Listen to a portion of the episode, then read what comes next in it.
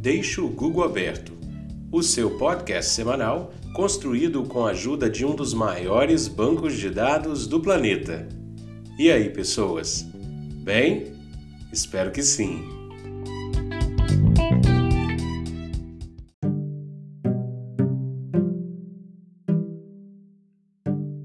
Esse é o episódio número 3. O nosso podcast é sobre variedades e é apresentado semanalmente. Então, bora começar.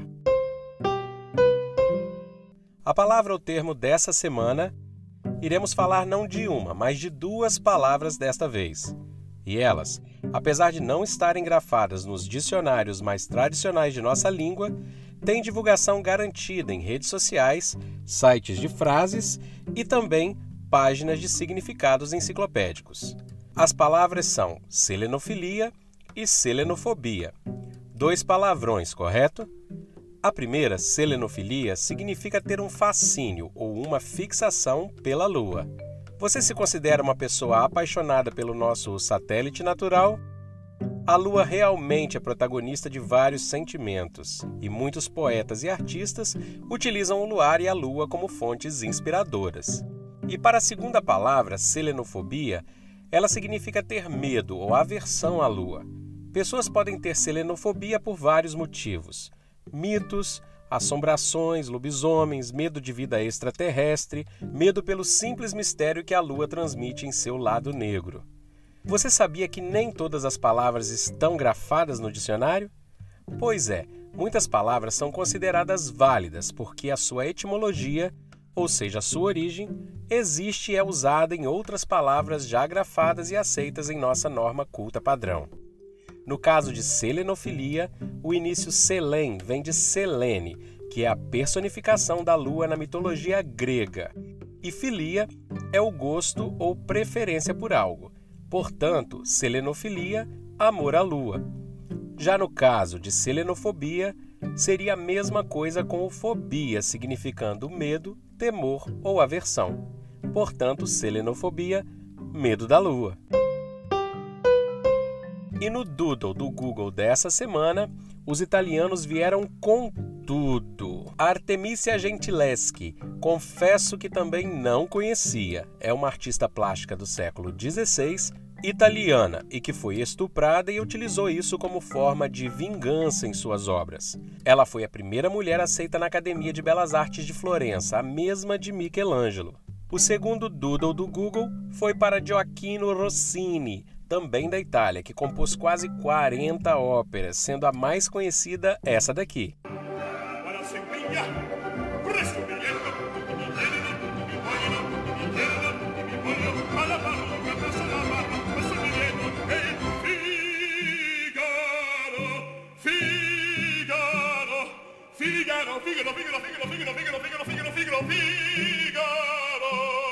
Fígaro, barbeiro de Sevilha, que já foi usada, por exemplo, em desenhos como do Pica-Pau e Perna Longa. Na pesquisa Google da semana, sugerimos Java, no sentido de linguagem de programação, mesmo que você não seja considerado um nerd ou nerd para o mundo da informática. Vale muito a pena dar uma olhada para saber um pouco mais sobre essa linguagem que é bem utilizada e a mais pesquisada no mundo. Java está presente nos celulares, TVs, computadores, jogos eletrônicos, videogames, internet e em cartões chamados de Java Cards. Como exemplo, nós temos os cartões para banco, chips de operadora de celular e cartões de crédito inteligentes. E na dica de hobby da semana, essa é uma dica que pode gerar algum din-din para você. Caligrafia, ou também conhecida como a arte da escrita bela. Há séculos, pessoas desenvolvem a habilidade de escrever com letras desenhadas, utilizando os mais diversos tipos de caneta, tintas e de letras.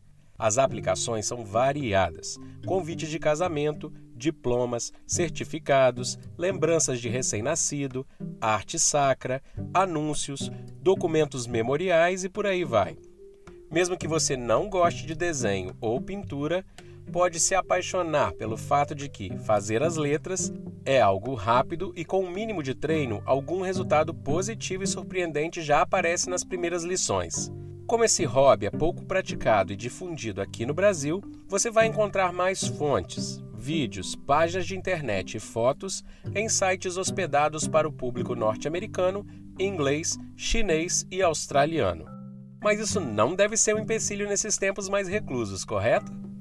Então, boas pesquisas e ótimas escritas. Para o Recordar é Viver, na categoria Brinquedo, vamos falar hoje sobre Tamagotchi. Eles foram febre entre o final dos anos 90 e início dos anos 2000.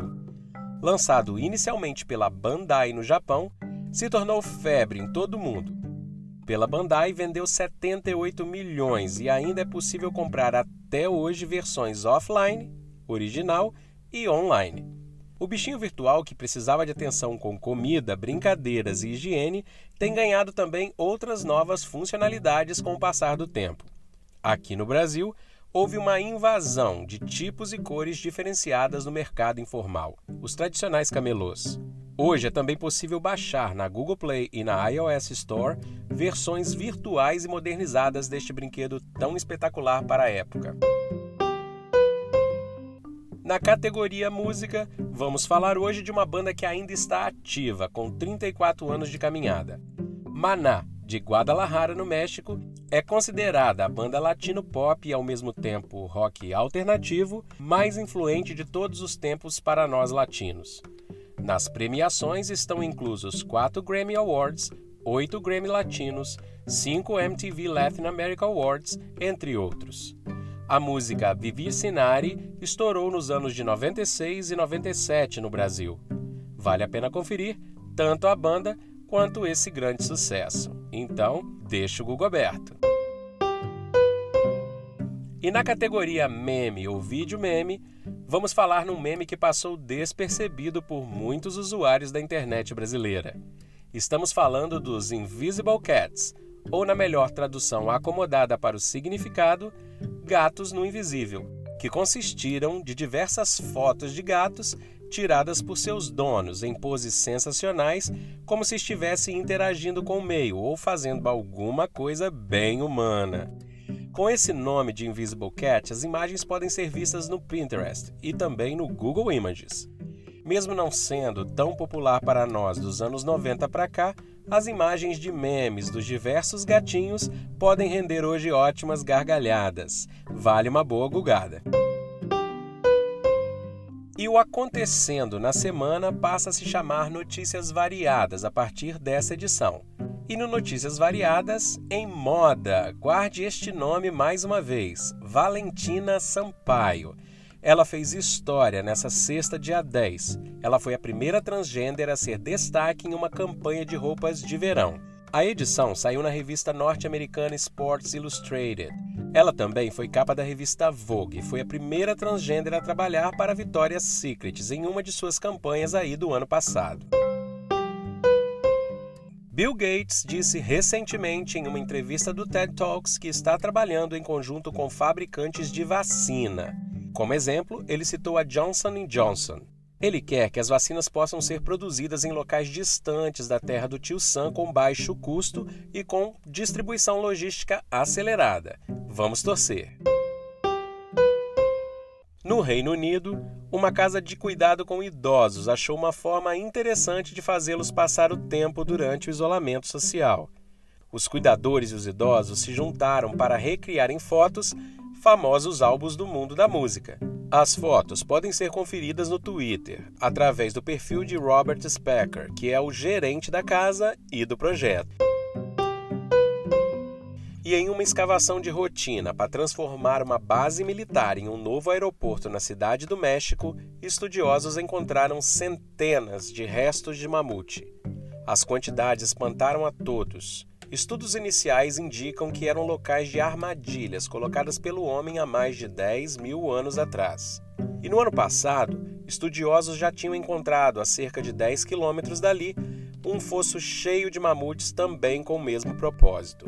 O material irá ajudar a estudar a morfologia, costumes e outros detalhes antigos dos mamutes e de nossa existência. E agora um recadinho bem especial para você. Diz aí, Mary. Siga a gente no Instagram, no Facebook e indique para os amigos. Deixe o Google aberto.